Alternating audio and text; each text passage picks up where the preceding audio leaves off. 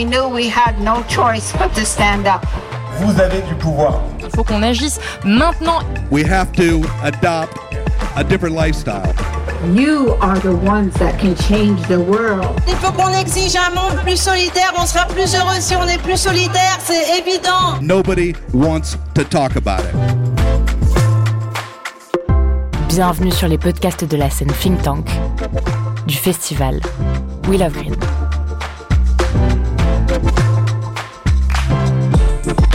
Bonjour, c'est Maxime de Rostelan. En 2023, j'ai participé à la programmation de la scène de conférence du festival We Love Green. Le think tank, un espace créé en 2014 et qui chaque année prend de l'ampleur et reçoit de plus en plus de festivaliers. Pour diffuser largement la voix de ces intervenants, de ces penseurs iconoclastes, de ces personnalités militantes et de ces acteurs et actrices du changement, nous avons créé cette série podcast, le think tank We Love Green. Comment créer avec la nature? C'est la question qu'on a abordée avec Bernard Blisten, président du comité artistique du programme Monde Nouveau et ancien directeur du Musée national d'art moderne, le Centre Pompidou, Julien Creuset, artiste plasticien, Caroline Naféji, fondatrice de Design for Change et membre du comité artistique Monde Nouveau, Chloé Siganos, chargée de la direction artistique et chef du service des spectacles vivants au Centre Pompidou. Une conférence en partenariat avec la Direction générale de la création artistique du ministère de la Culture.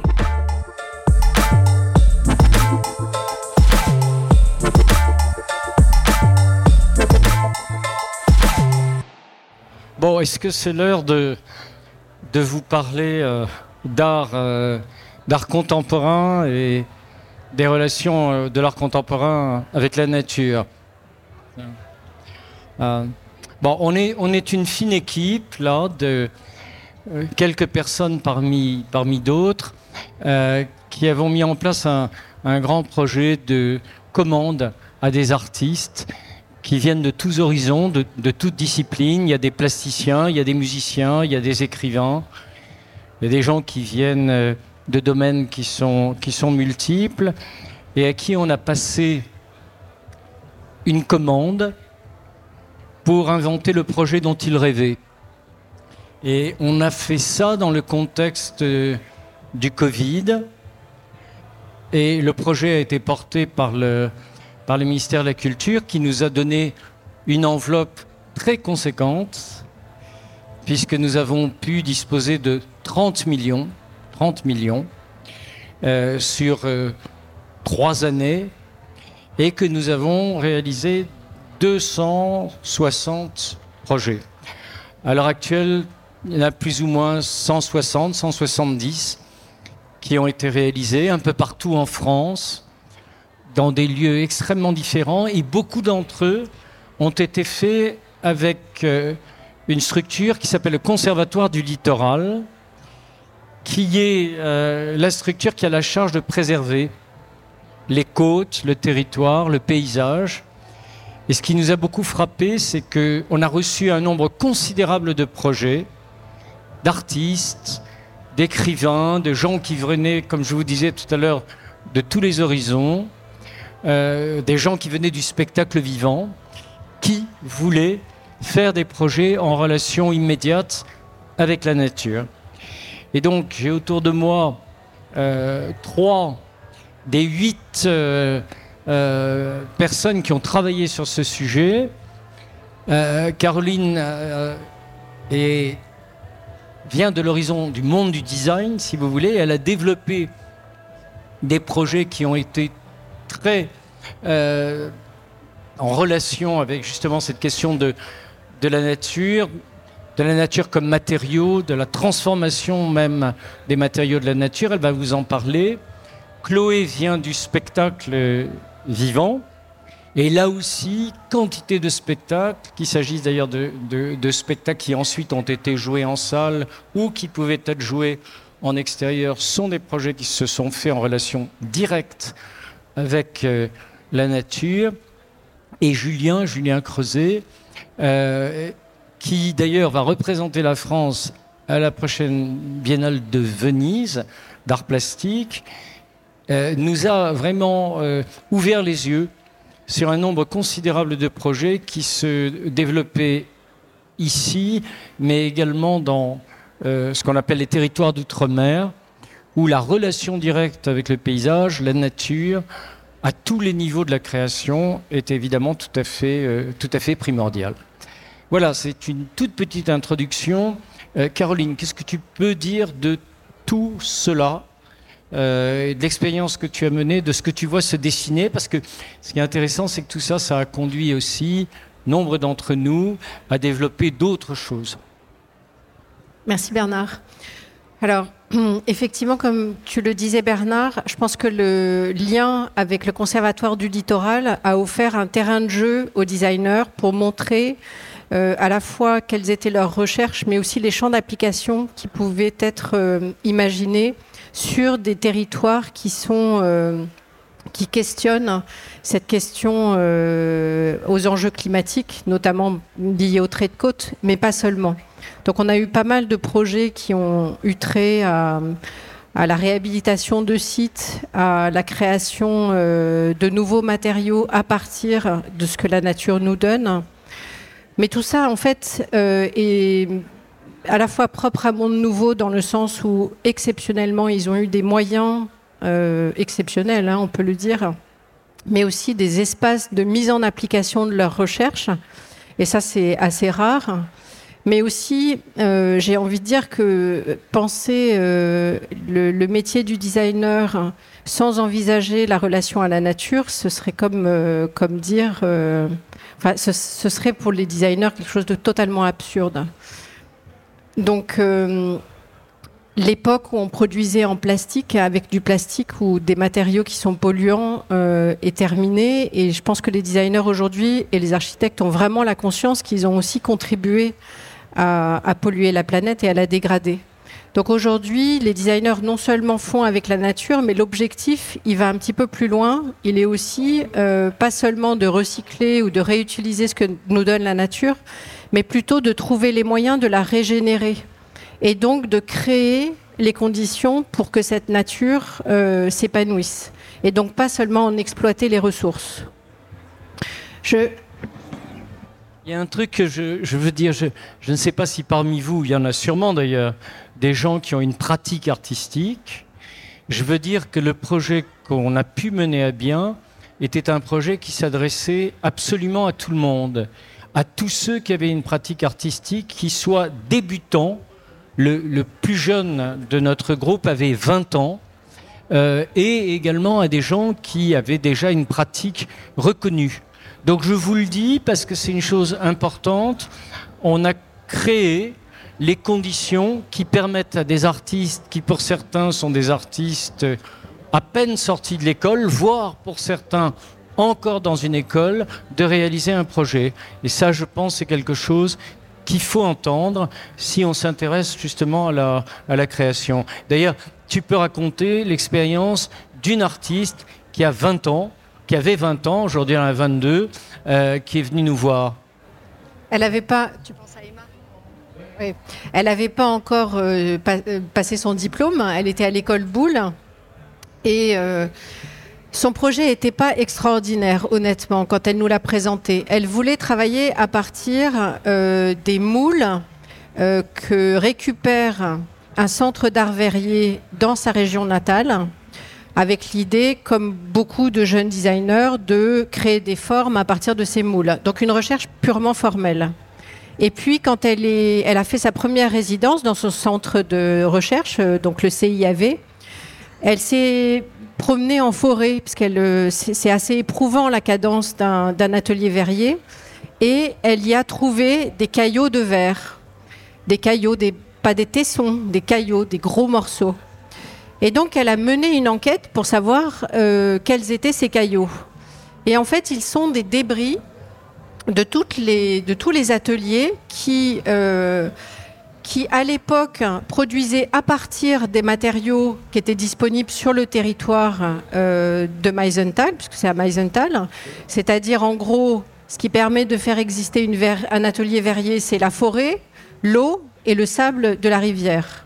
Et puis petit à petit, avec l'accélération et la mondialisation, ils ont été chercher leurs matériaux à l'étranger. Et ils se sont fait pris de court et ces entreprises ont fermé, ces manufactures ont fermé. Et elles ont jeté et, remis euh, dans la nature pour, servir de remblai tous ces rebuts de, de, cette, industrie. Et ça, ça a vraiment interpellé euh, cette jeune designeuse, donc Emma, qui s'est dit, mais en fait, c'est la trace d'une post-industrialisation. Moi, j'ai envie de montrer pourquoi le métier du verre est vraiment né sur ce territoire qui m'est cher.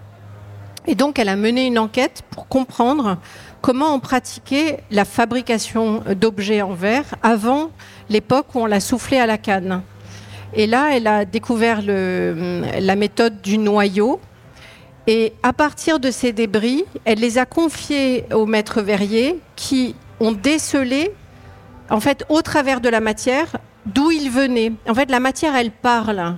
Et elle a voulu faire parler le territoire au travers de la matière qu'elle a trouvée. Et elle a produit. On en a des quantités des exemples comme ça. Oui, je vais pas euh, Des matériaux. Matériaux trouvés, recyclés, etc. Et je ne sais pas si parmi vous, il y a des gens qui ont une pratique qu'on n'a plus envie d'appeler le design, il faudrait trouver un autre mot, mais qui sont des pratiques qui sont liées à s'approprier des matériaux trouvés, des, des matériaux euh, abandonnés, qui, qui les remettent en perspective. C'est un aspect de la création qui est hyper important et qui est important depuis maintenant plusieurs décennies, qui a touché, qui a contaminé tous les domaines de la création, mais qui est, je dirais, ce rapport à la nature. On en a vu des expérimentations hyper importantes depuis 50 ans, on peut dire. Euh, je, demande à, Julien, tu nous racontes un peu ces... Parce que Julien nous a conduit justement à aller enquêter. Euh, lui euh, connaît bien la Martinique, mais à enquêter dans les territoires d'outre-mer. Ce qui nous a permis de faire un projet où il y a des dizaines, des dizaines d'artistes venant de tous horizons, beaucoup du spectacle vivant, de la danse, des arts visuels, de tout ce que vous pouvez imaginer, euh, à justement nous proposer des choses. Et il y avait aussi un truc qui est assez spécifique chez les gens de votre génération, qui hélas pour moi n'est vraiment plus la mienne, euh, c'est le travail en commun. C'est un travail, si vous voulez, collectif. Et on a vu quantité de collectifs qui sont venus et qui nous ont proposé justement des, projets euh, réalisés à, mis en œuvre à plusieurs. Ben, on peut commencer en étant ici, en se situant comme ça dans, dans le bois de Vincennes. Il y a, on, est nombreux et ça, je trouve que c'est intéressant, mais je trouve que ça, rappelle une longue histoire de, ce bois qui est aussi intéressante de rappeler parce que je pense que si on veut euh, euh, créer de façon contemporaine, il faut aussi pouvoir re-questionner les lieux. Et euh, le bois de Vincennes jusqu'à Nogent-sur-Marne, jusqu'à la Porte Dorée était un peu le lieu des expositions universelles, coloniales, où des corps ont été exhibés. Et je pense qu'on est déjà dans un rapport à l'altérité, mais on est aussi dans un rapport à, un regard de l'autre. Et il y a quelque chose qui, m'intéresse, c'est euh, la dissociation qu'on fait toujours quand on emploie le mot nature. Et peut-être que ce qui est intéressant aujourd'hui, en 2023, ce serait peut-être de se considérer comme partie prenante, intégrante de ce qu'on qualifie comme nature. Vous allez comprendre où je veux en venir. Euh, si on devait se questionner sur le bois de Vincennes, cette clairière où nous sommes, où nous sommes euh, en joie à écouter de la musique, on pourrait se, poser la question de quel est notre rapport actuel avec la nature. Il y a quelque chose qui, m'intéresse, c'est euh, le jour où j'ai pu voir à Paris une mésange bleue, j'ai trouvé ça fantastique. Mais aujourd'hui, on sait que la mésange bleue, qu'on peut peut-être parfois entrevoir euh, dans le bois de Vincennes, aujourd'hui ne doit pas être dans, dans, les meilleures conditions puisque en fait on n'est pas en adéquation avec l'environnement dans lequel on se trouve. Ça veut dire qu'on est en train de produire beaucoup trop de, de bruit, euh, on n'est pas en, accord et en lien. Et ça me fait penser à un projet euh, de quelqu'un que j'affectionne particulièrement qui s'appelle Antoine Camus qui, d'une certaine façon, essaye de, rédiger une sorte de, grimoire. Et il, a une, manière de, produire un design que je trouve singulier, qui serait de se dire, s'il y a un étang, euh, peut-être, nommons-le dans le Vercors, on peut sanctuariser cet étang en faisant venir des espèces particulières. Peut-être que l'été, si on fait venir un grand-duc, euh, sans l'implanter, on essaye de communiquer avec l'animal et pour cela, Antoine va comme ça designer des, des espèces de piquets qui va euh, positionner à égale distance euh, à des milliers de kilomètres jusqu'à l'étang. Parce que la présence du grand-duc, de cet oiseau, permettrait de dire que pendant la période d'été, ce lieu serait protégé et il serait impossible d'envisager une quelconque construction. Euh, l'hiver, si on arrive à faire venir et à communiquer avec euh, la chauve-souris, on peut sanctuariser cet étang pour l'intégralité de l'année et ne plus y toucher. Je trouve que c'est intéressant que des artistes et des designers aujourd'hui réfléchissent à de nouveaux dispositifs de forme. Comment c'est possible de dire à un oiseau euh, il serait souhaitable pour euh, la survie de, cette zone euh, d'y mettre, de, venir nicher à cet endroit?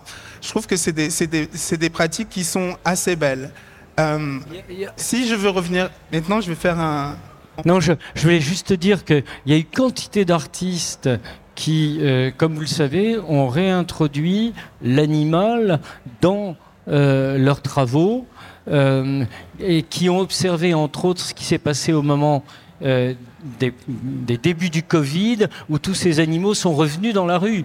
Tu parlais de la mésange tout à l'heure. Je me souviens de, de photographes qui avaient saisi des animaux qui revenaient dans l'espace urbain, dans l'espace public. C'était quelque chose qui a, qui a eu un impact réel sur la création euh, à tous les niveaux, euh, au moment même où euh, le, monde s'est immobilisé.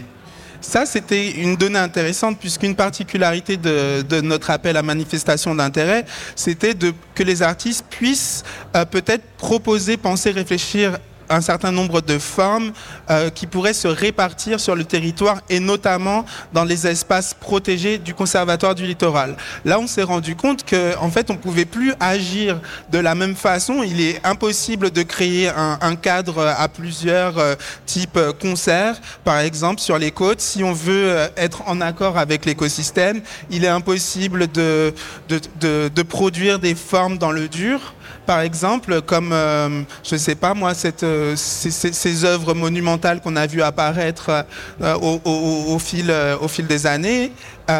et il, se passe quelque chose, en tout cas dans, la pensée des artistes. En Martinique, il y a un artiste qui m'intéresse beaucoup, qui est Jean-Marc Bullet, qui a décidé en tout cas de repenser la question de la zone de la mangrove qui avait été complètement déboisée, asséchée, euh, enterrée pour pouvoir créer de nouveaux espaces. Et en fait, on s'est rendu compte qu'aujourd'hui, la mangrove est une nécessité absolue puisqu'elle elle sert de barrière naturelle en cas de vagues et en cas d'énormes vagues comme des tsunamis. Euh, aujourd'hui, Fort-de-France est une zone complètement sinistrée qui sera remise en question et où, tout est, où toute l'architecture est, en train d'être dévaluée.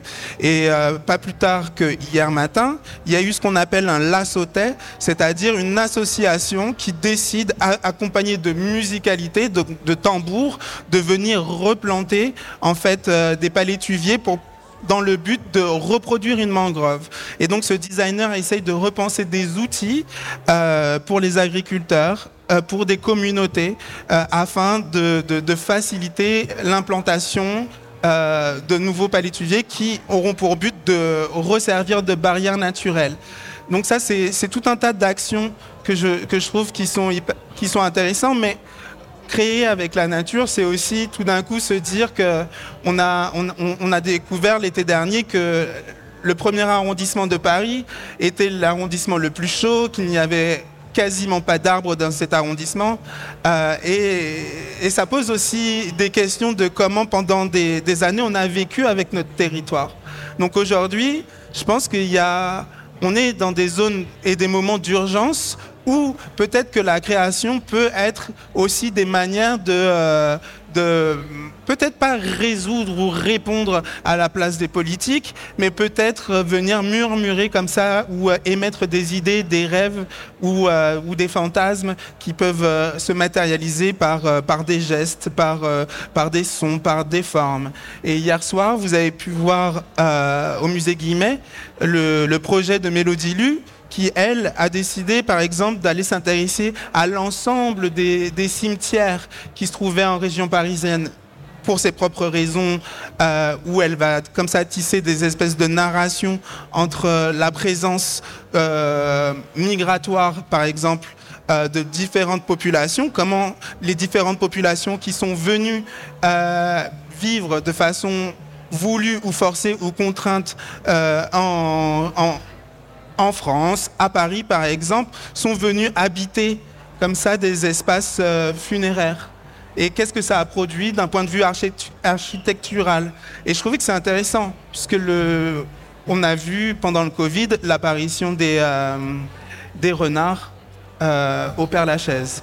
Et l'immigration immédiate de tous les oiseaux dans l'instant où Notre-Dame brûlait, qui sont allés nicher, euh, qui sont des faucons, qui nichaient sur euh, Notre-Dame et qui ont tous migré pour s'installer sur l'Arc de Triomphe.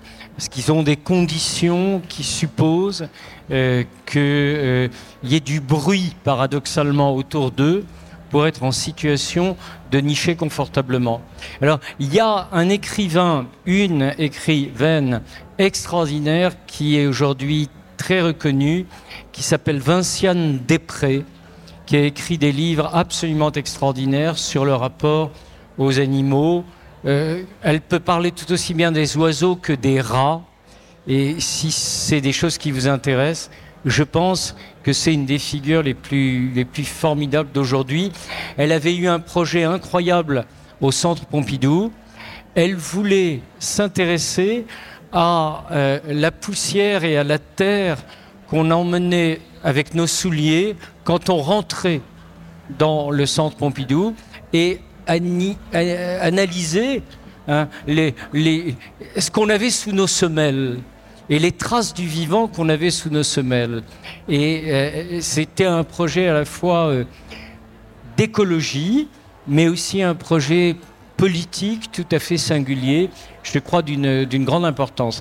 Alors, Chloé, toi, comment euh, euh, ce rapport à la nature, comment créer avec la nature intervient dans le champ du, du spectacle vivant et dans les, les domaines qui sont les tiens, où, où le corps est évidemment hein, le sujet premier peut-être?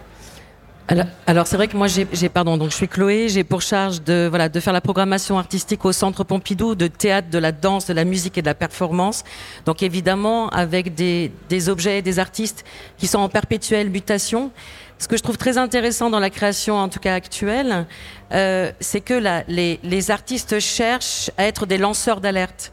Et plus que pour moi en tout cas dans mon domaine travailler avec la nature hein, c'est le cas. Euh, il y a beaucoup d'artistes qui vont chercher de l'inspiration et des matériaux à partir de de paysages euh, ou, de, questionnements, euh, ils, sont, surtout euh, engagés, en tout cas, à, à pouvoir dire de la manière la plus artistique qui soit, en tout cas, ou inventive qui soit, euh, l'état du monde dans lequel on est actuellement. Et par exemple, je pensais à un projet hein, qui a été très emblématique, qu'on a pu voir au Festival d'Avignon l'année dernière, qui fait partie du programme donc, euh, dont on vous parle depuis quelques minutes maintenant, Monde Nouveau, qui s'appelle Anima, et qui a été un croisement entre une euh, directrice de théâtre, euh, Maëlle Poésie, et puis Noémie Goudal, une photographe. Et DJ Chloé, que vous connaissez, hein, Chloé Thévenin, je pense que vous avez, euh, qui est voilà, très grande euh, DJ de musique électronique, vous avez pu écouter. Et donc quatre femmes, et la dernière c'est Chloé Moglia, qui elle euh, est circassienne. Voilà. Et donc ces quatre femmes se sont mises ensemble pour raconter une histoire. Et c'était assez magnifique parce que, outre l'installation monumentale qu'elles ont fait autour de l'œuvre de la photographe, l'idée c'était de raconter un peu comment le temps, le temps écologique, euh, puisque nous, on a, une vision à notre échelle humaine, à savoir 100 ans si on a de la chance ou pas, d'ailleurs ça dépend pour qui, mais en tout cas à une échelle très restreinte. Là, elles, essayaient d'imaginer sur une échelle beaucoup plus longue euh, comment les mutations euh, du, paysage se, se renouvelaient ou non. Il y a des déserts qui sont devenus des oasis, par exemple, etc. Et ce qui était très beau, c'est qu'au moment où elles ont présenté ce spectacle immersif, donc avec musique, images euh, et, et, donc cette circassienne dont je vous parlais, Chloé Moglia, euh, il y a eu à Avignon des feux de forêt tout autour de la ville d'Avignon. Le ciel a commencé à rougir, donc on était à l'extérieur, et là il y a une pluie de cendres qui est tombée au moment de la performance. Donc vous voyez, on parlait d'immersion, mais entre la réalité et la vision euh, de danseurs d'alerte des artistes, il y a une, fusion totale en ce moment. Et c'est vrai que les artistes ont en tout cas le pouvoir de nous raconter ce qui va advenir. Euh, J'ai un autre artiste, Mathieu Laurie Dupuis, on a pu y aller euh, le voir à Marseille il n'y a pas longtemps, qui a créé tout un paysage urbain, un paysage, euh, on va dire, contemporain. C'est des poubelles, c'est des gens euh, qui sont euh, euh oisifs euh, sur une plage, en train de bronzer, d'autres qui discutent. Il, est, il, les a créés à partir de sel, donc il a été chercher du sel dans les marais salants. Et l'idée, c'est de voir comment ce paysage contemporain, on aurait pu, j'aurais pu prendre une photo de vous là au moment où je vous parle, et de vous recréer en sel et de voir comment, avec l'érosion de la mer, vous finissez par euh, euh, ben, vous, cristalliser et, disparaître petit à petit. Et ce, projet, évidemment, visuellement extrêmement fort, mais ce qui est incroyable, c'est qu'on a le sentiment vraiment d'être dans le futur et de, regarder finalement notre époque contemporaine, euh, voilà, s'éroder petit à petit. Donc, ce qui est très très beau en tout cas avec ces artistes-là, c'est qu'il y a un sentiment euh, euh, émotionnel presque par rapport à, toutes ces grandes questions écologiques. Et peut-être que parfois c'est beaucoup plus fort de voir des corps ou ce genre de propositions euh, plutôt que des grands discours, parce que pour le coup, ça nous parle de manière sensible. Mais toute toutes ces œuvres qui se sont créées il y a déjà très longtemps, je vous disais tout à l'heure, une cinquantaine d'années, pour les plus mythiques, les plus célèbres d'entre elles, sont des œuvres qui se sont faites en, réaction contre les musées, en réaction contre les espaces clos, en réaction contre un certain savoir qui était figé. Et ces œuvres-là, elles ont ouvert, hein, au propre comme au figuré, une autre, une autre relation. Caroline, un autre exemple que tu, tu pourrais donner de, de, ce qui a été produit, c'est le travail de Samy Rio. Alors là, pour le coup, à une échelle qui n'est plus du tout celui de l'objet ni l'échelle de la main, mais qui montre comment les designers euh, ont une vision, euh, comment dire, de, chef d'orchestre euh, d'un projet et que le design, il n'est pas tant dans le banc qu'ils vont dessiner qui va être le résultat, mais bien plutôt plus en amont dans l'analyse d'une situation. Et donc Samy Rio, auquel tu fais référence, il est parti de, de l'état des forêts dans les Cévennes, qui est aussi son territoire de, prédilection, son territoire d'enfance. Et il s'est rendu compte que si on continuait à ne pas entretenir les forêts, qu'est-ce qui se passerait? Ben, elles, elles brûleraient elles brûlent parce que quand elles ne sont pas entretenues, les plantes invasives prennent le dessus et elles deviennent euh, voilà, euh, non gérées et, et propices à l'incendie. Et donc son idée a été de réunir à la fois les collectivités, les propriétaires de différentes forêts et d'imaginer une nouvelle filière, une filière autour du bois, permettant d'exploiter toutes les espèces qui n'étaient pas euh, exploitées par l'industrie pour en faire des produits qui sont utilisés directement sur ce même territoire. Donc à la fois du bois de chauffage, des choses comme ça, mais beaucoup plus intéressant, par exemple, comment on peut euh, utiliser un bois qui, euh, qui n'a pas de finalité à devenir un mobilier en le traitant d'une certaine manière, notamment en le chauffant à certaines températures, on lui donne des propriétés euh, euh, exotiques. Donc plutôt que d'aller chercher le bois en Indonésie, on va le puiser directement dans cette forêt. Et il a dessiné notamment des bancs qui vont permettre euh, de justement s'installer dans la forêt. Il y a ça, et puis surtout, il a mobilisé aussi des, des laboratoires de recherche, parce que ces matériaux, pour pouvoir les exploiter, la problématique, elle réside plutôt dans les liants. C'est-à-dire le bois en question, on peut le réduire en poudre, mais qu'est-ce qu'on en fait? Pour le recomposer en, en, un nouveau matériau, il faut créer un liant, une sorte de colle. Et la colle, elle est éminemment polluante. Et donc tout le travail de recherche a consisté à travailler sur les résines de ces arbres qui n'étaient pas exploités, étaient exploités le bois mais pas la résine, pour pouvoir créer justement euh, des, nouvelles, euh, des nouveaux bois qu'on allait pouvoir exploiter. Et donc tout le projet euh, dessine une sorte d'écosystème qui intègre tous ces hum, parties prenantes, toutes ces parties prenantes, pour voilà créer une nouvelle filière bois. Et ça n'est pas juste une fiction, c'est une réalité, c'est en train de se mettre en œuvre. Ce qui est intéressant dans tous ces projets, c'est qu'on voit qu'ils mettent en œuvre des horizons absolument différent. Il y a effectivement la conscience des artistes qui, à un moment donné, les confronte à des problèmes techniques, des problèmes d'industrie, des problèmes euh, de diffusion, des problèmes de pérennité. Moi, j'ai une question. Est-ce qu'il y a des artistes parmi vous? Il y en a sûrement quand même. On peut l'imaginer. Ouais. Donc, il y a des gens qui se confrontent à cette réalité-là avec quoi travailler, comment travailler, avec quels matériaux travailler.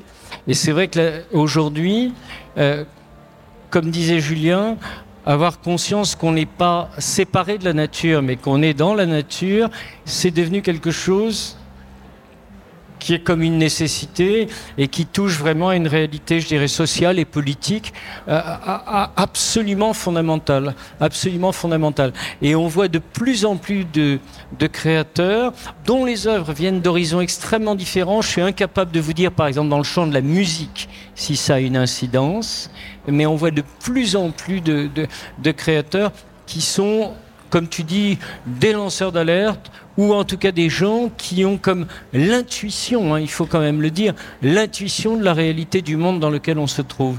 Tu as des exemples, toi, de... Parce que pour moi, qui n'y connais rien, euh, je vois mal le chant de la musique qui utilise des enceintes, un matériel électronique, de la lumière, etc.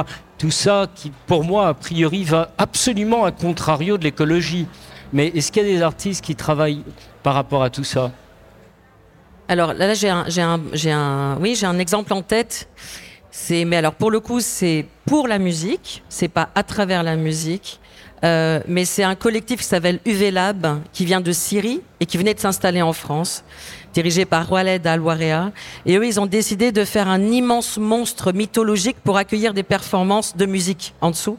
Euh, ce qui est assez extraordinaire, c'est que, évidemment, venant de Syrie, Khaled, pour lui, c'était extrêmement euh, important que tout le bois qu'il allait utiliser pour faire cette structure-là soit du bois qui allait être recyclé après. Donc même dans la production même de son installation monumentale, en fait c'était une pieuvre géante hein, pour vous imaginer, mais vraiment monumentale, qui était à Lyon, au cœur des subsistances à Lyon et qui est restée pendant plus de six mois, puisqu'en fait les Lyonnais l'ont tellement aimé qu'ils voulaient plus l'enlever après. Euh, et en dessous de cette structure, c'était un peu comme une immense cathédrale avec des bras euh, géants. Et en dessous de cette structure, ils ont fait des performances, du DJ, euh, voilà, plein, plein, plein, plein de projets. Mais ce qui était très beau, c'était la manière dont ils les ont conçus, parce qu'on parle de nature, mais aussi on, on parle de communauté, parce que pour arriver à protéger la nature, il faut aussi qu'on soit évidemment plusieurs et en communauté. Et donc, il a avec des étudiants des beaux-arts, des habitants, des bénévoles, pour construire ce projet là pour la musique. Et donc c'était assez beau parce que euh, je pense que c'est un peu ce qu'on voit là à We Love Green. Euh, je pense que, en tout cas, c'est ce qu'on peut observer actuellement. De nombreux festivals de musique ont, une conscience maintenant euh, parce qu'en fait la musique, on est parmi les plus pollueurs hein, de la planète, l'air de rien. on a des enceintes, il y a du son, voilà, il y a, en tout cas des matériaux qu'on peut pas dématérialisé. Du bruit, comme le disait Julien, s'il y a bien quelque chose qui est pollueur, c'est bien le bruit. Euh, alors là, c'est de la musique pour nous, mais pour les animaux, c'est du bruit. C'est voilà, donc ça, ça, ça écarte pendant euh, voilà euh, de nombreuses semaines tout l'écosystème autour du festival. voilà, donc c'est vrai que on a une responsabilité, en tout cas quand on travaille dans la musique, de vraiment repenser le système de production. on en est on n'en est pas encore. Euh, euh, évidemment, il y a un travail très très profond à, faire encore. Euh, voilà. Mais voilà, en tout cas, il y a beaucoup de projets artistiques qui pensent et qui repensent ces questions-là. les artistes actuellement sont de plus en plus conscients et engagés dans dans cette transformation du monde. Et donc, c'est assez beau de pouvoir les suivre Euh, parce que voilà, c'est des merveilleux exemples de ce qu'il faut faire en fait. Julien? Merci Chloé. Sans en faire la, caricature, ce que je veux dire par là, c'est si on, repense que 90% de la biodiversité du monde se trouve en Amazonie et qu'elle est gardée par moins de 2% de la population mondiale, qui sont les peuples originaires dits amérindiens, on voit qu'il y a un vrai problème. On peut se poser aussi la question aujourd'hui, depuis notre ici, qui a posé la question de la pollution ou qui a joui en tout cas de, de ces déplacements ou de cette ultra-consommation. Ce que je veux dire par là, c'est qu'il y a des nouvelles modalités de pensée qui, arrivent aussi et il y a ce qu'on appelle un animisme contemporain ou repenser en tout cas des, savoirs ancestraux qui viennent comme ça euh, euh, nourrir en tout cas les artistes notamment, euh, afin en tout cas de, de, trouver comment il est possible de retrouver du sens en fait avec ce qu'on qualifie de nature. Et ça a donné de nombreuses performances euh, que par exemple tu as programmé Chloé, mais ça a donné aussi des performances euh, d'Audrey Fibel euh, en Guadeloupe, ça a donné des, gestes de Gladys Gambi, ça a donné des, des, projets qui ne sont pas encore finis comme ceux de Tabitha Rezer en, en Guyane, etc.